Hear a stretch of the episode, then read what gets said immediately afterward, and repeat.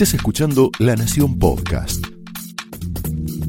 A continuación, Laura Di Marco explora amores y odios de los protagonistas y armadores de la política argentina en La Trama del Poder.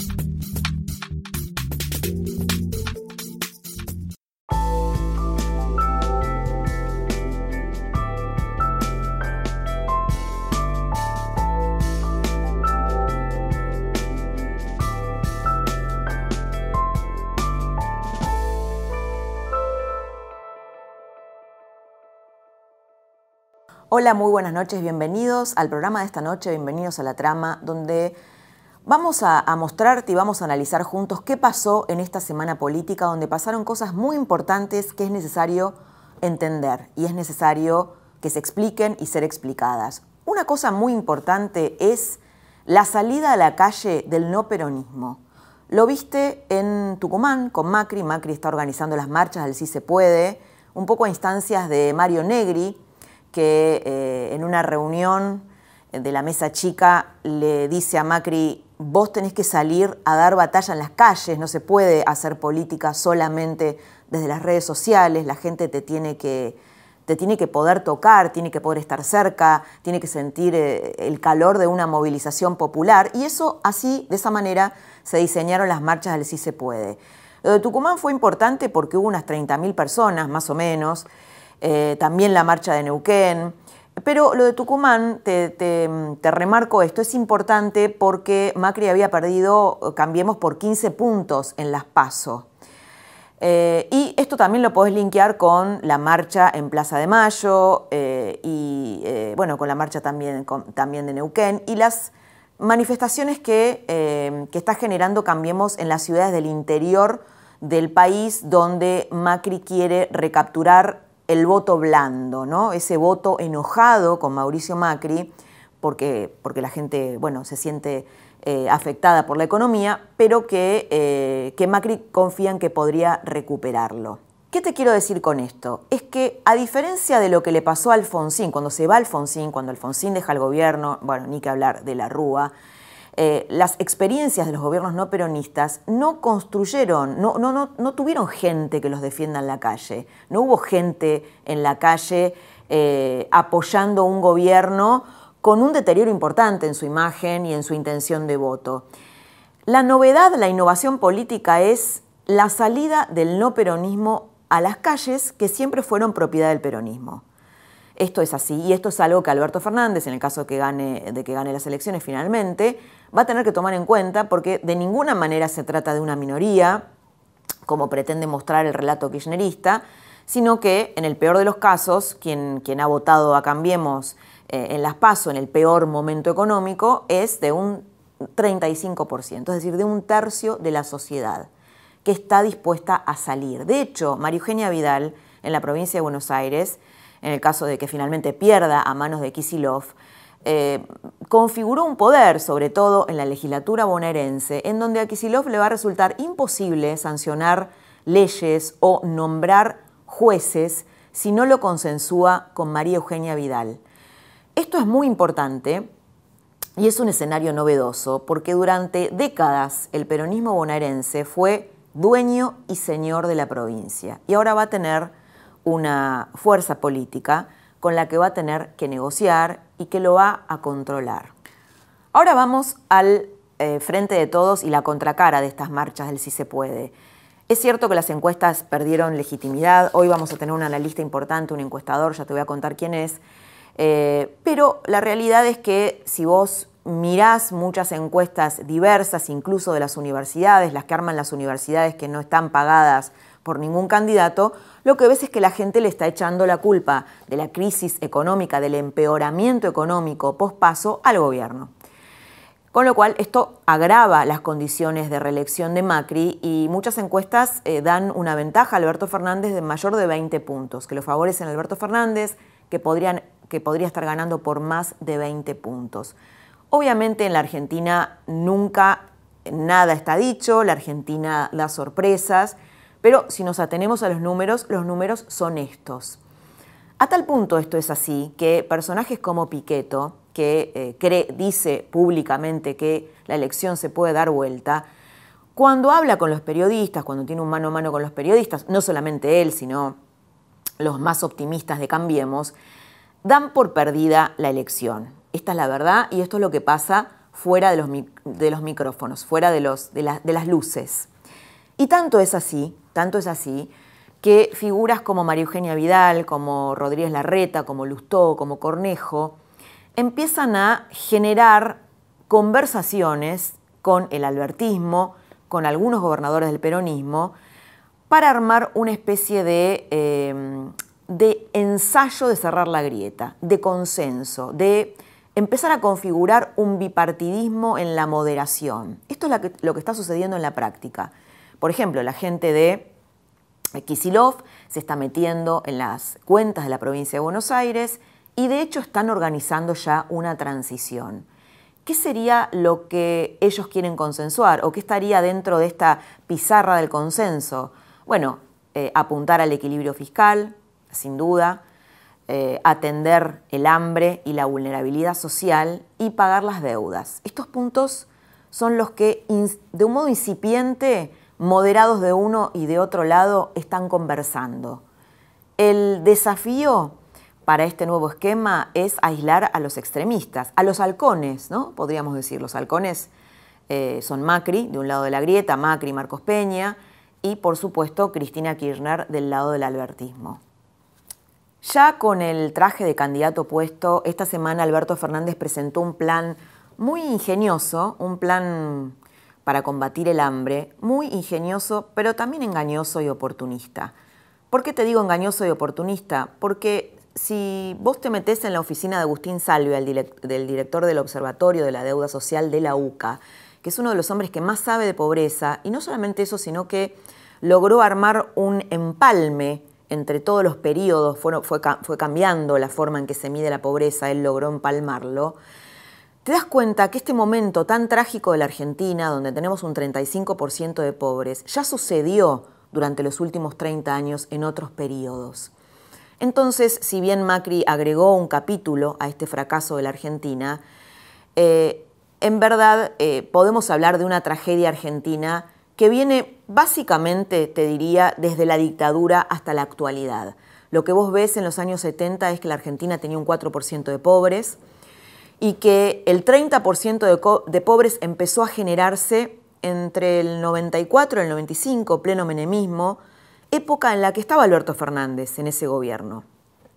Entonces, Alberto Fernández y parte del peronismo que hoy lo apoya participó de un gobierno que generó esa fractura social después de la cual la Argentina no pudo recuperarse más, ese 30% de pobres se generó a mediados de los 90 durante el menemismo y tampoco pudo resolverse durante la época de Cristina, en donde la pobreza siempre osciló en estos 30 años entre el 25% y el 35%.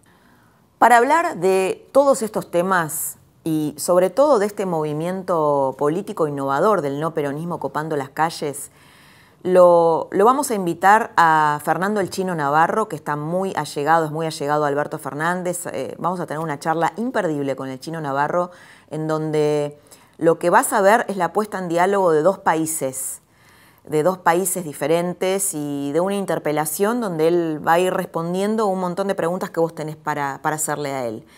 Y en la segunda parte del programa vamos a, vamos a conversar, vamos a tener un mano a mano con Juan Germano, un imperdible mano a mano en donde nos va a responder si es posible que Macri logre entrar al balotaje. La trama de esta noche arranca de esta manera. Fernando, muy buenas noches. Bienvenido a la trama, que tenemos un largo rato para, conversar.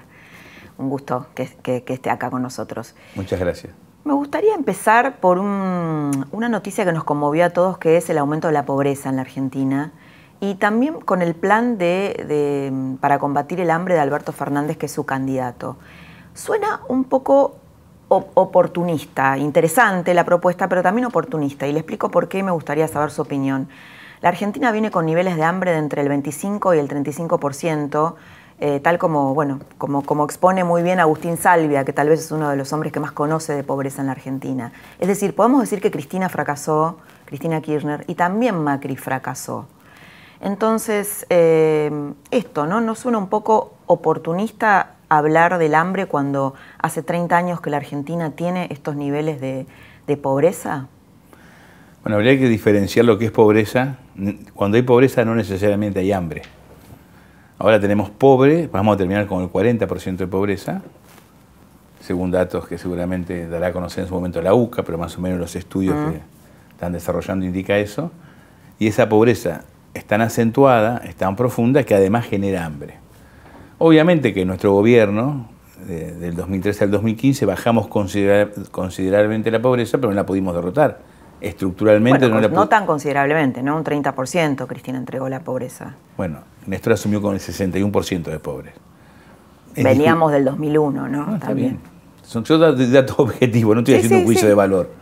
Este, y estoy diciendo que no logramos... Claro, pero digo, si uno lo compara contra el 2001, sí, claro. Eh, Néstor, asumió en el 2003.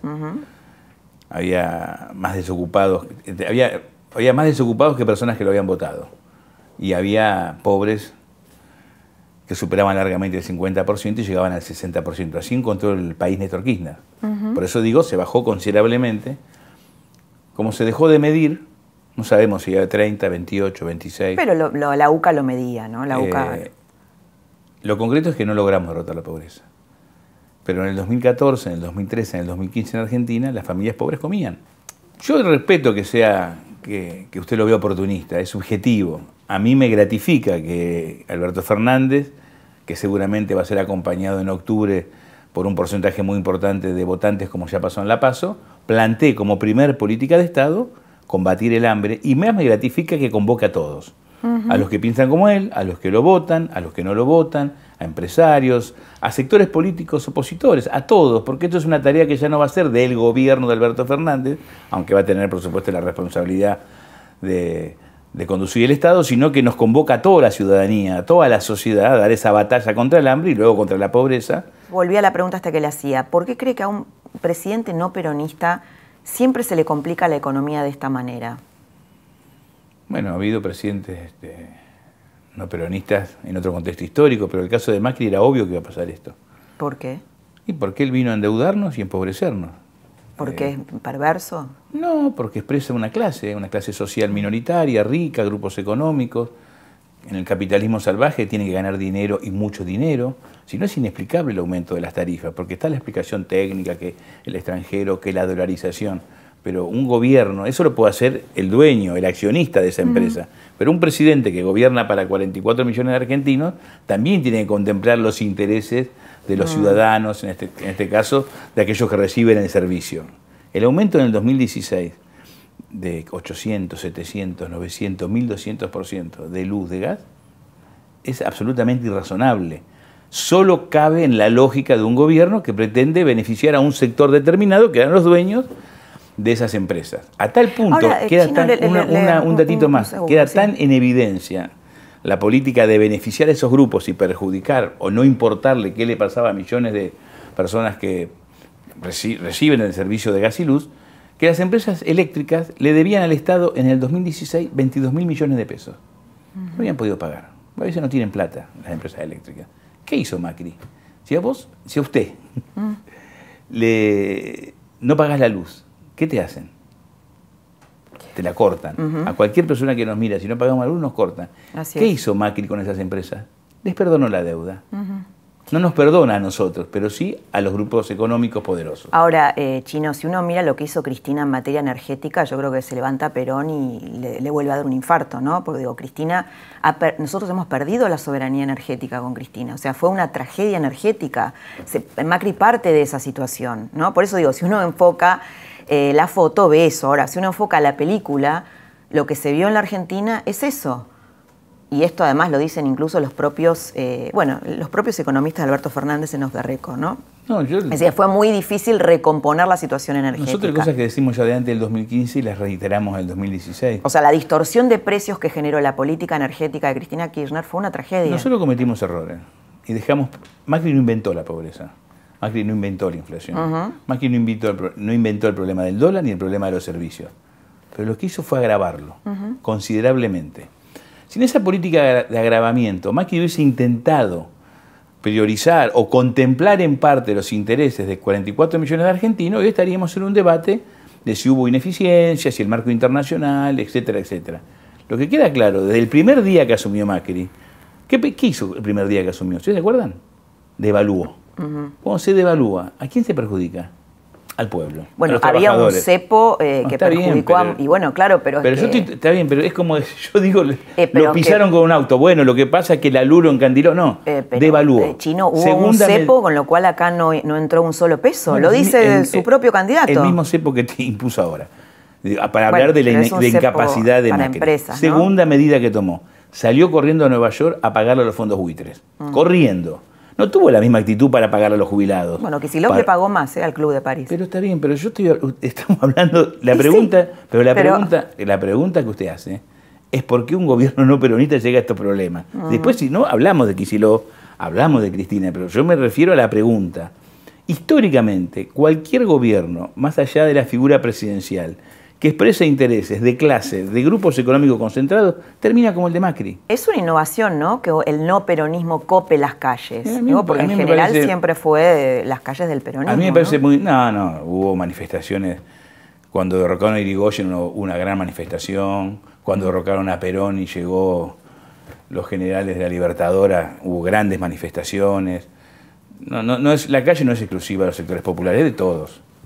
Este, y, a mí, me parece que es bueno para este sistema democrático que el espacio político que Macri preside como presidente y como jefe político salga a la calle y busque legitimar... Sí, le digo esto porque por ahí un poco, no sé si es el discurso de Alberto Fernández, pero esto del pueblo antipueblo, ¿no? Bueno, el pueblo también sale a la calle a apoyar a Cambiemos. pueblo antipueblo. Y la clase media está ahí, ¿no? Pero Alberto Fernández hace pocos días, en agronomía, cuando convoca su primer, lanza su primer política de Estado contra el hambre, dice claramente, no pregunto de dónde vienen, no pregunto a quién votaron, no pregunto a dónde van, los convoca a combatir el hambre. De ese 32, 35%, 30% que vayan a votar a Macri, hay muchas personas, muchas mujeres y hombres, que son de bien, que son gente respetable, con las cuales podemos que no son ricos, ¿no? Que no, están muy lejos de ser ricos. Por supuesto que no, hay gente humilde, gente de Cuando lo han votado a Macri en el 2015 es evidente que lo votó gente de clases populares. Por estamos hablando de cosas distintas. Una cosa es la base social. La base social puede ser hasta transversal donde habrá mucho, mucho menos en los sectores más humildes y mucho más en los sectores medios altos, pero atraviesa toda la sociedad. El, voto de Macri. No, por eso dice sí, si usted. Y hay personas muy valiosas con las cuales debemos convivir, pero además construir una Argentina nueva. ¿Cuál es el desafío el 11 de diciembre? Por eso digo, una vez que gane Alberto es difícil pensar que eso es una minoría, ¿no? Un 35% de la sociedad argentina. Es una minoría. Porque la eh, mayoría es el 50 más 1. Bueno, ya lo tuvo Macri, ¿no? El 50 más 1 y lo tuvo Alfonsín y lo tuvo de la Rúa. o sea, son mayorías circunstanciales, ¿no? bueno, pero hoy por hoy el macrismo es una minoría y no es una mala palabra ser minoría. Mm. Este, el kirchnerismo también fue minoría en su momento, en el 2013, en el 2015. Me parece que tenemos que acabar con esto, ganamos nosotros, ustedes son los enemigos, perdemos, los enemigos somos nosotros, poner la justicia al servicio de la persecución política. Sí, digamos, esto nos ha puesto, eh, la verdad que la Argentina es una, es una, tragedia, ¿no? Es una tragedia desde hace muchos años. Ahora, Chino, cuando usted dice, no me encaja mucho tampoco eh, este, este diagnóstico que usted hace del gobierno de Macri, cuando uno ve que Carolina Stanley les ha dado eh, mucho dinero a las organizaciones sociales, ha mantenido las asignaciones, eh, digo, no, sería el caso de Bolsonaro o no sería el caso de Trump, eh, ha duplicado, ha multiplicado las asignaciones para los movimientos sociales y los movimientos piqueteros. ¿Cómo encaja eso con, con esta mirada de un gobierno para ricos? Los gobiernos conservadores tienen la característica de concentrar la economía en manos de pocos, la riqueza, los que viven muy bien, y luego la limosna a la mayoría, las políticas sociales. Pero Cristina también dio limosna. Pero yo no, yo no reivindico las políticas, el plan social como política de Estado, ni con Macri, ni con Cristina, ni con Alberto. Me parece que el plan social es una emergencia, pero si queremos tener una Argentina como una política de Estado que sea el plan social, estamos en el horno. Argentina necesita reemplazar el plan social por trabajo, en un proceso gradual, por supuesto, no va a ser de un día para otro, pero tenemos que restablecer el trabajo como un ordenador social en la familia, en el barrio, en la ciudad, si no, no tenemos destino. Que el gobierno de Macri, a través de desarrollo social, mantuvo los planes sociales del kirchnerismo y los aumentó considerablemente, es cierto. Pero para mí eso no es un éxito. Porque lo, que, debió, lo que debió haber hecho Macri, como debimos haber hecho nuestro gobierno y trataremos de hacer exitosamente con Alberto, es reemplazar el plan social por trabajo. ¿A quién le están marcando la cancha los movimientos sociales? Ya Macri todo indica que, bueno, que, que, no, no, tiene muy pocas chances de ser reelecto. Y pareciera que se la están marcando a Alberto Fernández, ¿no? En el paro de, con el paro de los pilotos, con las manifestaciones de Juan Grabois eh, o de gente de Juan Grabois en los shoppings o en las calles, como diciendo, bueno, ojo que acá estamos nosotros y queremos tener poder en un próximo gobierno. Esta es mi sensación. Lo que la gente dice, queremos tener trabajo. Yo no creo que le marquen la cancha a nadie. En realidad hay una, eh, hay una realidad concreta. Si, tenemos, si vamos a terminar con 40 millones de pobres y dos dígitos de desocupados y con personas que tienen hambre, ¿cuál es el lugar que la democracia le guarda a esas personas para que expresen su descontento? ¿A dónde quieren que lo hagan? ¿Por qué les molesta que estén en la calle? Si está, lo establece la Constitución, lo establece el marco legal. Le marcan la cancha? No, no le marcan la cancha a nadie. Lo que cuando, una, cuando la gente humilde sale a la calle, ¿no? Como cuando sale alguien a cacerolear, a protestar en contra de Cristina, o cortaban la ruta en la 125. ¿Qué estaban diciendo? Las personas ligadas al campo o los caceroleros. Acá estamos. No nos gusta lo que están haciendo. Tomen en cuenta nuestra opinión las organizaciones sociales que movilizan a personas que no tienen trabajo, ¿qué le están diciendo? Queremos trabajar. Porque si no, nosotros a los pobres no los vemos. Imaginémonos todos nosotros sin trabajar. Uno, dos, tres, cuatro años. Imaginémonos viviendo de un plan social. En una casa donde vive el, padre, el abuelo y el hijo, que ya a su vez lo hizo este, abuelo, al, bisabuelo al, padre de, al padre de su padre viven cuatro generaciones. Sí, sí, es lo viven, que estaba, Bueno, y viven en calles de tierra, y viven sin cloaca. Pero esto viene así hace mucho tiempo, Hace muchísimos años. Hace muchos años. Pero eso no justifica el desastre que ha hecho Macri. Porque podemos contar toda la historia del 55, del 30, del, del regreso a la de mayo democracia, de 1810. ¿no? Acá, del regreso a la este, democracia. Yo tomaría la dictadura, porque la dictadura es la bisagra no solamente por los crímenes de lesa humanidad, sino porque nos endeudaron y Alfonsín cuando llegó de presidente se encontró con una deuda de 42 mil millones de dólares que si hoy la transformáramos en valores actuales sería inconmensurable. Entonces nació una democracia sometida al Fondo Monetario, que Néstor Kirchner lo resolvió pagándole y hoy...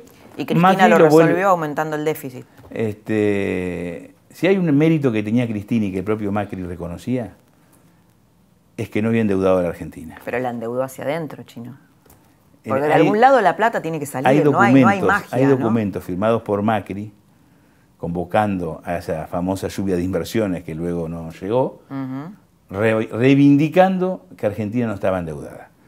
Y además, para poder eh, tener un análisis más preciso, podemos un día analizar el gobierno de Cristina, pero el que gobernó los últimos cuatro años, con todas las libertades, con el apoyo de la oposición en las leyes que a Macri le interesaban, sin obstáculos, sin ningún tipo de traba institucional, fue Mauricio Macri. Bueno, quienes nos están mirando va a decir, bueno, los movimientos piqueteros le hicieron, a ver, quiero traducir el análisis de muchos de quienes nos están mirando ahora, es Macri les dio mucho dinero para construir una oposición feroz que fueron los movimientos ¿ustedes sociales. qué pretendían? Primero, ¿a quién le dio dinero Macri? No, no, yo no pretendo nada. No, pero ¿a, quién le, dio dinero Macri? Estoy, tratando de traducir el pensamiento de la clase media que nos está mirando. No hagamos pichetismo. No, no. El, dinero, los beneficios sociales van a millones de personas, o sea, a 500 mil personas, la UH ya estaba, se amplió. Sí, claro. Este, esas personas que porque recibía el dinero de Macri lo tenían que aplaudir a Macri. O sea, porque Macri le dio un plan social este, lo empobreció y lo hambrió, ¿qué quiere que la gente lo aplauda? ¿Que era una política clientelista la que aspiraba Macri? ¿Que quieren un, Macri clientelar? ¿Volver a los conservadores de la década del 30? No. No, no, bueno. El, hecho que el, gobierno tome una decisión y beneficia a un sector. Muchos votantes de Macri cuestionan. pero yo digo una eh, digamos, cuestionan esto, ¿no? ¿Qué es lo que, cuestiona? Que tiene que cuestionar la Macri porque no generó trabajo. A ver, hay sectores. Que tienen una lectura distinta a la suya, Chino. Pero está bien, pero si hablamos de república, no puede pretender el gobierno ni su simpatizante que las políticas que benefician a un sector social implica que ese sector social lo tiene que apoyar a Macri. Yo le preguntaba antes, digo, por ejemplo, ahora hay un apoyo de la CGT, un apoyo de la CTA Alberto Fernández, que es en general lo que tienen los gobiernos peronistas. ¿no? En general, bueno, no tienen la oposición salvaje que tienen los no peronistas. Pero perdón, ¿qué oposición salvaje tuvo Macri? Y una oposición muy importante. ¿Cuál? Si sacó todas las leyes Mediática, política. ¿Mediática? Si tuvo todos los canales más importantes y los diarios más importantes le, le doy un ejemplo, el empleo joven. El empleo joven. Eh, la ley del empleo joven fue una ley del 2016 que el peronismo no le quiso, no le quiso este, votar. O lo que pasó ahora con el tema del IVA. La Corte peronista le está volteando una medida para ponerle plata en el bolsillo a la gente. Y esto ha pasado, ¿no? No, lo esto que- le ha pasado a Alfonsín, No, yo- esto le ha pasado a De la Rúa, o esto, esto ha pasado a lo largo de los Yo años. difiero. Creo que Pero hay, una- bueno, hay un- hay un facilismo para no hacerse cargo de la Rúa. Este, tuvo un gobierno que terminó como terminó por su ineficiencia, su base Pero por social. eso digo, qué raro que son todos ineficientes, ¿no? Los no peronistas y son muy eficientes los no, peronistas. pero ah, si acabamos de decir hace 20 minutos que nuestro gobierno no pudo resolver el problema de la pobreza estructural, si acabo de decir hace 20 minutos que Macri no inventó la inflación, no inventó el problema del dólar, ni tampoco el tema de las tarifas, sino que Macri empeoró todo. Pero lo que yo más le cuestiono a Macri, que no me sorprende, pero ocurrió lamentablemente, ojalá me hubiera equivocado, que todas las medidas que hizo para empeorar la situación de los 44 millones de argentinos fue para beneficiar a sus amigos, a su grupo económico. Chino, ¿cómo describiría la fórmula Macri-Piqueto? Lo pensé mucho, sobre todo porque lo conozco a Miguel Pichetto. Claro, era un ex eh, Es, colega. nació en Banfield, pero militó en Río Negro, que es mi provincia. Y viendo sus declaraciones y el andar de Macri y cómo va evolucionando su campaña, yo, me, me parece que la figura que asemeja es este, Macri es Isidorito Cañones y Pichetto es el coronel Bazooka. Aquella historieta de, que leíamos de chico. Lo digo, por supuesto, con ironía, pero también con una dosis de dolor porque Pichetto mereció otro final. Pero bueno, eligió ser el coronel Bazooka. Para cerrar, le quiero preguntar algo que, que- que tal vez le intriga a muchos. Alberto está haciendo un esfuerzo, Alberto Fernández, por conquistar la clase media y el voto más moderado. Cuando Kisilov sale a decir que la gente que no tiene trabajo eh, se ve obligada de algún modo a tener cocinas para la droga, o Victoria Donda sale a defender un chico que tenía muchos antecedentes por robo, ¿no, no es un poco el fuego amigo para Alberto Fernández? ¿No, lo complica? Digo, cuando la clase media ve eso, no dice, uy, vuelven estos con estas cosas, ¿no? ¿Y qué Con- son estas cosas? Bueno, por ejemplo, un peronismo bonaerense muy, con, muy entramado con el narcotráfico, ¿no? Si el narcotráfico ha crecido en la provincia de Buenos Aires es con apoyo del peronismo bonaerense. Entonces, Bueno. cuando Kisilov sale a decir eh, lo que dice, bueno, es Laura, yo complicado. siempre la considero una, una periodista responsable. ¿Qué prueba tiene para decir que el, el narcotráfico ha, cre- ha crecido con el apoyo del peronismo? El apoyo- el peronismo No, pero fue- algún dato concreto, porque estamos ante Sí, los lo medios. doy, sí, sí, Usted claro. está diciendo algo muy serio, importante. No, bueno, con algunos sectores. eh, ¿Cuáles? Deme un nombre. intenden- A ver, la- la- el narcotráfico no prospera. No, pero deme un nombre, porque usted es estoy intendente, haciendo un análisis. El narcotráfico no prospera si no hay connivencia policial y si no hay apoyo a la política. El peronismo bonaerense fue poder permanente durante 28 años. ¿Y en estos cuatro años qué pasó? Hay una reducción importante del narco. no es cierto. Bueno, Yo creo que... mm, es, una cuestión de fe. No, no es un problema de fe. Yo camino, por eso yo los invito. Porque Pero vayamos- tiene que mirar las estadísticas, chino. Hay una reducción. Mark Twain decía que una de las- nar- bueno, no sobre- importa. En la lucha, a ver, uno puede decirle a Macri mala praxis en economía, en un montón de cosas que usted dijo y yo comparto. Ahora, en el tema del narco, es justamente uno de los, de los logros que tuvo. Pero no es cierto. Yo le invito que vayamos a cualquier barrio. El- elíjalo usted y vayamos. Incluso pidámosle a Ritondo que nos acompañe. Si no va la policía, no entra. No entra la policía. Que puede haber complicidad de sectores policiales, que puede haber complicidad de sectores de la política en una, en una práctica transversal nefasta como es el narcodelito, puede ser. Adjudicárselo a un partido me parece por lo menos injusto si no hay algún elemento concreto. Pero miremos para adelante, después podemos analizar para atrás, y hay justicia investigando lo hará. Eh, nosotros tenemos un compromiso claro de combatir el, narco, por eso reivindicamos el trabajo, si no nos aferraríamos a la política social. Si hay una forma de combatir el narcodelito es el trabajo. Cuando Axel describe lo que le dice un cura de Morón, que hay familias que lamentablemente ante la crisis no tienen cocina, sino que venden y no lo está justificando. algu- algunas tienen cocina. No lo está justificando, lo está marcando como una enfermedad social de una economía que ha arrasado con no solamente los valores materiales de una sociedad, sino con los valores espirituales, está marcando una cosa a resolver, está marcando una cosa a cómo nos- como Estado nos vamos a hacer cargo para que eso no ocurra.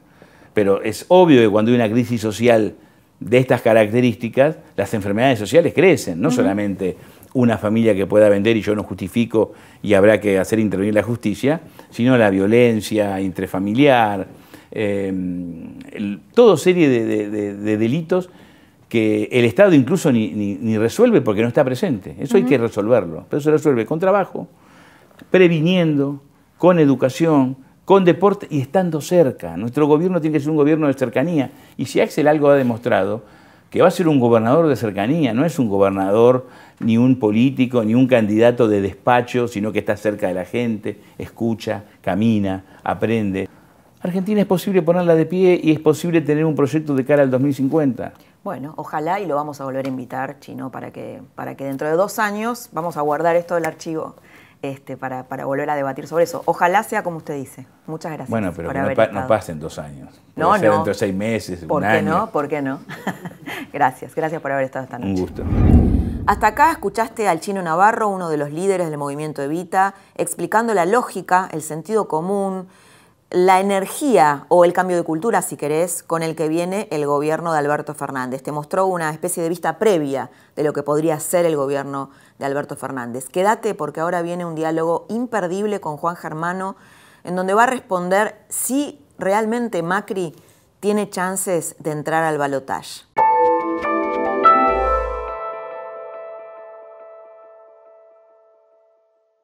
Juan Germano es el director de la consultora Isonomía y con él vamos a meternos a fondo en la foto política de aquí a octubre y en este movimiento no peronista que empezó a copar las calles eh, y que va a meter presión para la próxima elección. ¿Puede llegar a sumar tantos puntos como para dar la vuelta? Juan, muy bienvenido. Un gusto. Un placer tenerte acá y vamos a ver si nos podemos acercar un poco a qué puede pasar eh, en, octubre, ¿no? que estamos todos muy expectantes con eso. Pero primero te quería preguntar, eh, ¿qué es lo que pasó que los encuestadores están tan cuestionados? Desde el gobierno dicen, no, nosotros no estamos ni mirando encuestas porque ya no les creemos, porque la pifiaron todos. ¿Qué es lo que pasó? ¿Cuál es tu mirada? yo creo que hay, hay como tres grandes diferencias. Una es, evidentemente, que esto excede a Argentina estás teniendo un mundo eh, hiper revolucionado, unas sociedades líquidas este, que les cuesta más encontrarse y asociarse y estructurarse en función de algunos parámetros que históricamente han explicado sociedades. Este, el, peronismo y el radicalismo como dos grandes partidos eh, se fueron reconfigurando en Argentina, pero lo podés llevar a España, donde el bipartidismo histórico ahora tiene cuatro o cinco partidos, lo llevas a lo que pasa en Italia, lo llevas a lo que pasa en, Gran Bretaña con la discusión. Este, eh, y evidentemente el votante es más líquido y le cuesta más a las encuestas encontrar una respuesta. Eso por un líquido es que cambia, que es cambiante. Cambia, a ver, y te lo, te lo traigo más a Argentina, digo, vos fíjate como vos tuviste una oferta electoral que se terminó cerrando, pero vos tuviste a Pichetto, que era el líder de una bancada, eh, terminó siendo vicepresidente de la bancada del candidato opositor. A Sergio Massa, que estuvo, digamos, coqueteando con los dos para irse del kirchnerismo, para después volver al, Sí, líquida es la dirigencia, ¿no? Uno también es líquida la dirigencia, es líquida la oferta política. Eh, y vos fíjate que cómo van votando los, los, los argentinos elección tras elección, y vos te das cuenta que hay mucha variación. Este, hay, una, hay un cúmulo de argentinos que no tiene demasiado problema en cambiar de, elección a elección. Y por supuesto las encuestas tienen un enorme problema ¿no? en poder eh, identificar esos parámetros de cambio. Evidentemente. Es decir, que vos decís pueden cambiar en dos días, en dos bueno, días. Creo que hay una parte de eso. Hay una parte de eso. Este, me da la impresión que las encuestas nacieron allá en el año 30, digamos, haciendo un poquito de historia, con una sobrepromesa de ser un oráculo, ¿no? Digamos, esta idea de lidiar con la incertidumbre y cómo hacemos para este, bajar la nivel, el nivel de incertidumbre.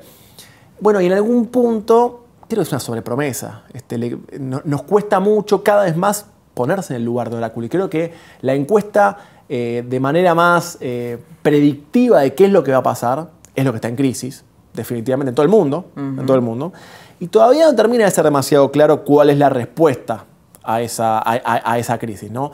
Evidentemente, yo soy un convencido, y lo, he dicho públicamente muchas veces, a mí me parece que las encuestas tienen que ocupar un lugar de importancia más secundario. Porque cuando en la, visión pública, en la lectura pública, hablamos todo el tiempo de encuestas, lo que no hablamos son de ideas. Digo, Sí, o tal vez eh, estos estudios que ustedes hacen de focus group más cualitativos, ¿no? A lo mejor nosotros vamos a ver el numerito final, pero hay otras cosas muy interesantes en el medio de la encuesta, en las tendencias Exactamente. y en las ideas. Totalmente. Termina siendo un poco un- un- una idea de mezclar esto, un estudios cualitativos, estudios cuantitativos. Este, pero también es cierto que puntualmente en la elección 2019, al menos en Argentina, es la primera vez que hubo un error tan masivo. Exacto, Es cierto sí. que hubo algunos que, que estuvieron mucho mejor. Y creo que tiene que ver ahí una, con una cuestión metodológica este, de lo que pasó en 2019. De cómo se recolectó esa Que información. tampoco significa ¿no? que esto es esté libre de problemas. eh, digo, tampoco hay que endiosar a la metodología, pero sí es cierto que las metodologías presenciales, que en el fondo son las, la- la- las más primarias, ¿no? este, fueron más efectivas para intentar encontrar cierto votante. Porque, pero era, era muy particular lo que pasaba, porque nosotros tra- trabajamos con, con- con mirada presencial y mirada telefónica, las dos, y vos encontrabas que en la lectura presencial tenía cerca de 20% de no sabe no contesta. Y en la lectura telefónica 10. Bueno, hay, hay una, una encuesta que hizo la Universidad de San Andrés que le incorporó eh, prefiero no contestar, ¿no? que tenía un 18%, en donde ahí vos lo que veías era el, el voto vergonzante de Alberto Fernández, de gente que no quería decir que iba a votar por un candidato salpicado por la corrupción, por hechos gravísimos, pero que lo iba a votar porque estaba mal económicamente con Macri. ¿no? Bueno, en algún punto lo que me parece que pasó fue que cuando uno miraba a ese universo de cerca de 20% que no nos quería decir a quién votaba, sí nos respondía a la encuesta, pero no nos quería decir a quién votaba, uno encontraba cosas muy, muy particulares porque evidentemente mostraba un enojo con Macri, un enojo con la situación económica, pero también mostraba un enojo con, con Cristina. Entonces era difícil de descubrir para dónde podía llegar a ir. Y me parece lo que termina explicando un poco el, el- el- el porqué de esta elección es lo que a mí me gusta llamar el mandato electoral. Olvídate de los cristinistas convencidos, olvídate de los macristas convencidos, olvídate de la izquierda convencida. Hay un núcleo de argentinos, que es el que yo decía, que es el, más líquido de todos, que puede ser cerca de un tercio de la Argentina, que no tiene demasiado problema para cambiar. Y cuando uno mira y, y les pregunta, bueno, a ver, ¿qué se jugaba en esta elección? ¿Cuál era el mandato? ¿Cuál es la pregunta que vos querés responder? Sí. Y lo que veníamos teniendo en o elecciones sea, ¿qué se juega eh, pasado ¿Qué versus responder? futuro? Para, para vos, ¿qué se juega en la elección? Y lo que venía pasando es que tuvimos muchas elecciones donde lo que yo entiendo que se jugaba para ese tercio era qué hacer con el kirchnerismo. ¿Qué hacemos con el kirchnerismo? Y ese tercio, en el 2007 dijo sigamos, en el 2009 dijo paremos, en el 2011 dijo sigamos, en el 2013 dijo paremos, Massa ganando la provincia de Buenos Aires, en 2015 dijo basta del kirchnerismo, fue Macri. En 2017, aún con Macri eh, siendo presidente, también para ese tercio me parece que fue una elección sobre qué hacemos con el kirchnerismo. Y le dijo a Macri poner un límite al kirchnerismo y se lo puso en 2017 con un candidato bastante desconocido en la provincia de Buenos Aires, Sí, como claro. fue Esteban Bullrich en ese momento. sí. Y en el 2019, como Cristina estaba en la boleta, me parece que hubo un error de entender que el mandato electoral volvía a ser qué hacemos con el kirchnerismo y en realidad el mandato electoral había mutado. Y el mandato ¿A electoral era qué hacemos con el macrismo. Ajá. Y ante la pregunta de qué hacemos con el macrismo, ese tercio dijo basta. Y cuando giró, encontró... ¿Y de esto ustedes se dieron cuenta Bueno, después eh, de la elección, después de las Teníamos PASO? una duda, porque en muchas presentaciones planteamos este interrogante, ¿cuál va a ser el mandato? ¿Kirchnerismo o va a ser eh, macrismo? ¿no? Y como insisto, no era demasiado claro para dónde podía ir el votante, finalmente lo que terminó pesando mucho más para el votante es lo que siempre llamamos que es el metro cuadrado. Tu metro cuadrado económico ¿Cómo te va? ¿Cómo te va económicamente? fue determinante, mucho más, que fue el, motor que llevó al mandato electoral sobre qué hacemos con el macrismo, y por ende cuando ese votante gira y encuentra a Alberto Fernández, que hizo una campaña inteligente, hizo una campaña donde, digamos, eh, básicamente la figura más eh, polémica, que es Cristina Kirchner, que generaba más rechazo en, en cierta parte de la clase medio, jugó un rol muy, muy, eh, muy de segundo plano. Bueno. Ahora, en ese plano estuvo más inteligente Alberto Fernández que, que Cambiemos, ¿no? Que no que no logró esconder a Macri, aunque sí lo hizo y cuando lo hizo le fue bien, por ejemplo, en Mendoza. Bueno, me parece que, insisto, creo que ahí la, la lectura del metro cuadrado ya era demasiado fuerte, ¿no? Entonces también era difícil sacar eh, o lograr eh, escindir la, figura de Macri. A mí lo que me parece interesante es para entender los procesos, ¿no? Porque si no uno se queda con la lectura lineal. Bueno, kirchnerismo más los 10 puntos de masa son lo que...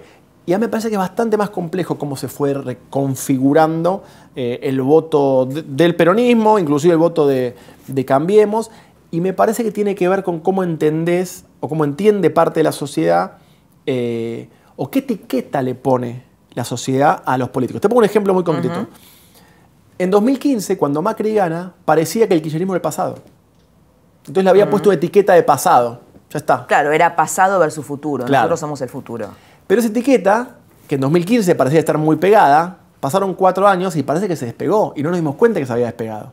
Y vos fijate cómo ahora una figura que no es nueva, porque Alberto Fernández no es un dirigente nuevo, No, claro. empieza a aparecer... Bueno, para algunos sí, ¿no? Que se lo confundían hasta hace poco con Aníbal Fernández, Bueno, no sabían. pero- para nosotros porque estamos en la, en- en la política y obviamente Pero te quiero decir, no es un dirigente de, de- de- de 40 años que llegó medio por por afuera. Evidentemente, hoy por hoy esa etiqueta de pasado que tenía parte de ese espacio se cayó y hoy Alberto Fernández, aún sin ser un dirigente nuevo, nuevo puede representar una idea de futuro. este, por supuesto que la ¿Y elección... eso te sale de los focus group? Eso aparece mucho en los focus, ¿Y por qué este. sería, por qué estaría ligado Alberto Fernández al futuro? Es Bueno, notable eso. por- porque notó, el- digo, porque logró generar expectativa.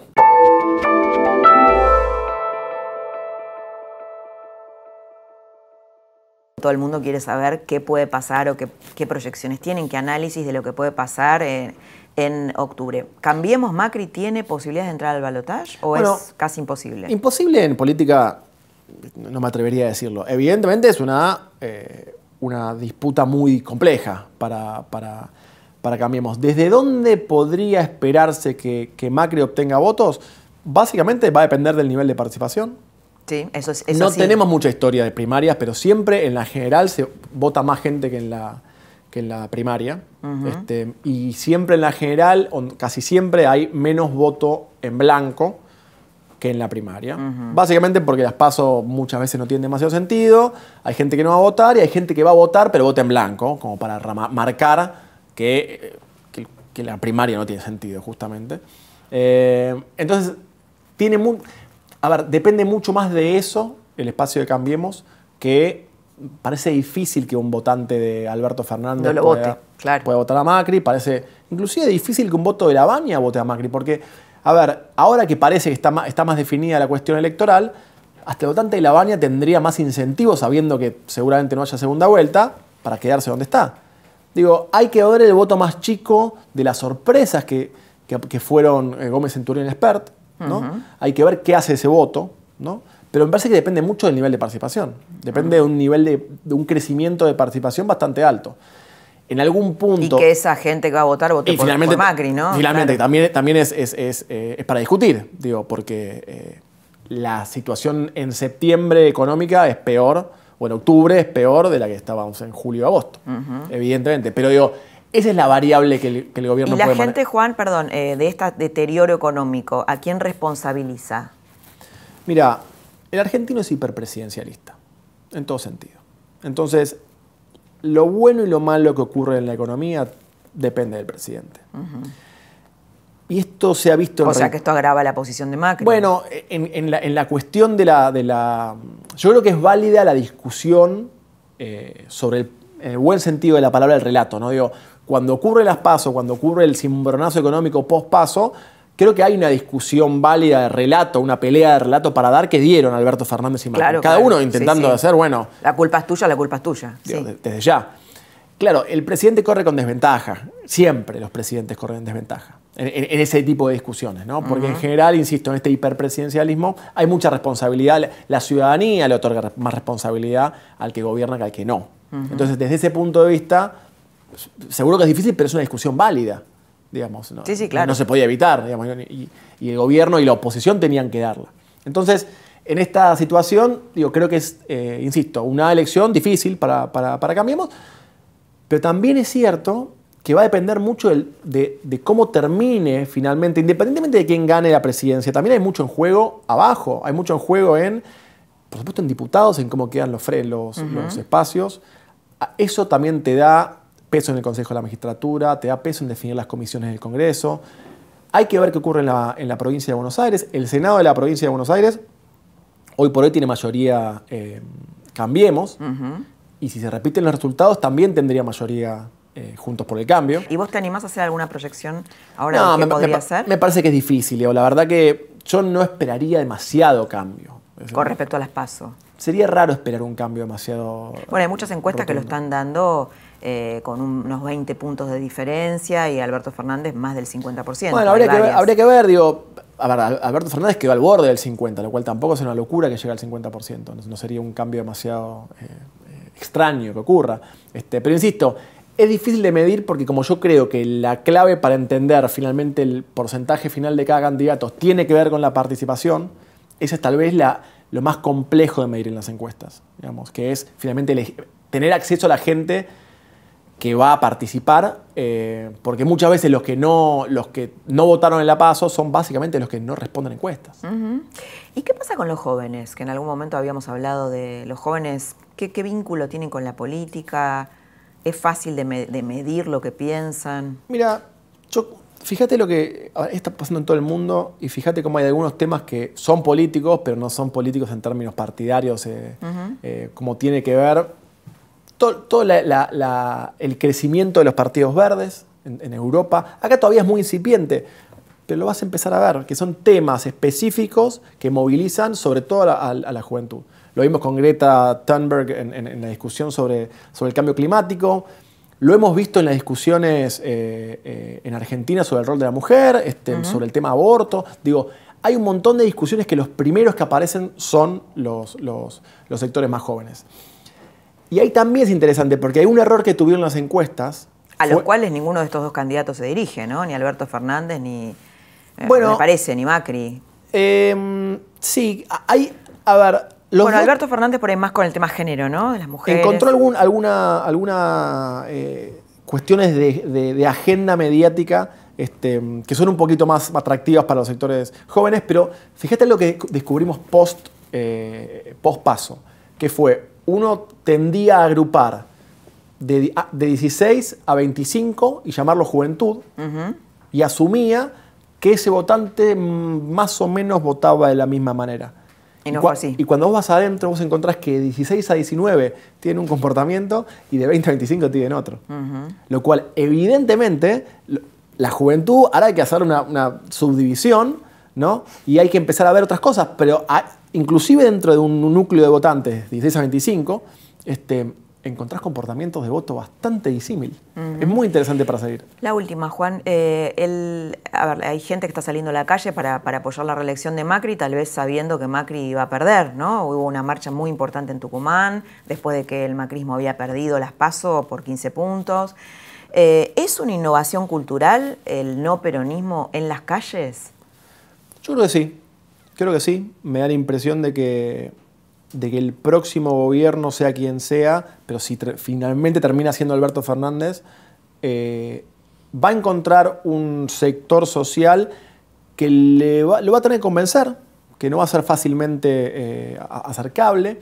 Creo que Que lo interpela a él, ¿no? Sí, claro. Que él- creo que en la calle es la gran novedad. Creo que tiene que ver mucho con esta idea que tuvo parte de un- una clase media que sintió muy golpeada y hasta en parte decepcionada por este gobierno, de gritarle a Macri y decir, te estábamos diciendo que no podíamos más y esta idea de Macri no escuchaba. Y creo que también tiene que ver en el discurso del, del- que, que utiliza el presidente para esta segunda parte de la campaña. Te escuché. El te escuché, ¿no? Tiene, y tiene que ver con acercarlo ¿no? a, a- a esta movilización, porque una parte de la sorpresa de este proceso eh, es que hubo, en este caso, movilizaciones más armadas, pero también hubo movilizaciones muy espontáneas que uno esperaba, al menos en, en- en la previa, mucha menos gente de la que finalmente fue. Entonces, eso aparece como una novedad.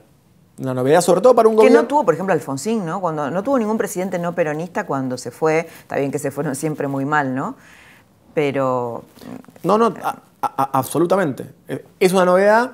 También es una novedad cómo termina canalizándose en el futuro. Digo, ahí, ahí es interesante ver este, cómo, quiénes son los liderazgos que pueden. eh, porque evidentemente en lo que viene, eh, para, el- para Juntos por el Cambio, o, o para Cambiemos, lo que fue Cambiemos, hay algunas figuras eh, más jóvenes que van a empezar a, a- a aparecer. Entonces, desde- también es interesante ver cómo sigue ese el proceso. posmacrismo. Bueno, sí, claro, exactamente. Este, ahí todavía no está demasiado resuelto. Mucho tendrá que ver para entender ese postmacrismo, eh, por supuesto el resultado final, pero finalmente termina siendo similar a lo, a lo ocurrido en estos detalles que yo decía. más, Macri más cerca de 40 o más cerca de 30. Claro, claro. Eh, ¿Cómo se reconfigura? Digo, eh, em, Rodríguez Larreta ganando en primera o no ganando en primera. Si va a segunda vuelta, ganando cómodo o ganando por poco. Digo, evidentemente los pequeños detalles son los que te pueden empezar a configurar o a reconfigurar este, esta nueva etapa que se viene. Juan, muchas gracias por haber estado en la trama. Un gusto.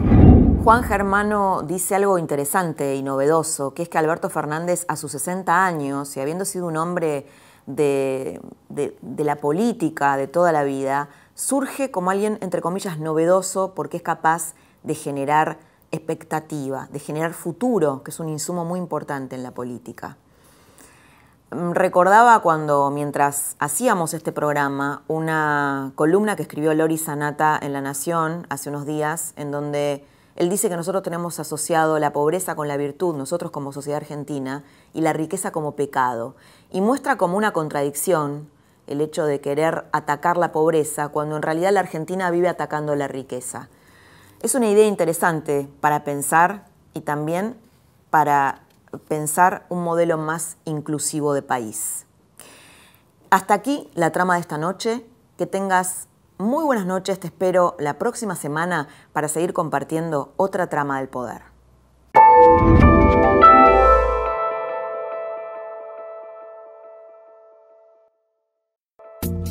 Esto fue La Trama del Poder con Laura Di Marco, un podcast exclusivo de la Nación. Escucha todos los programas de La Nación Podcast en www.lanacion.com.ar. Suscríbete para no perderte ningún episodio. Estamos en Spotify, Apple Podcast, Google Podcast y en tu reproductor de podcast favorito. Seguí escuchando La Nación Podcast.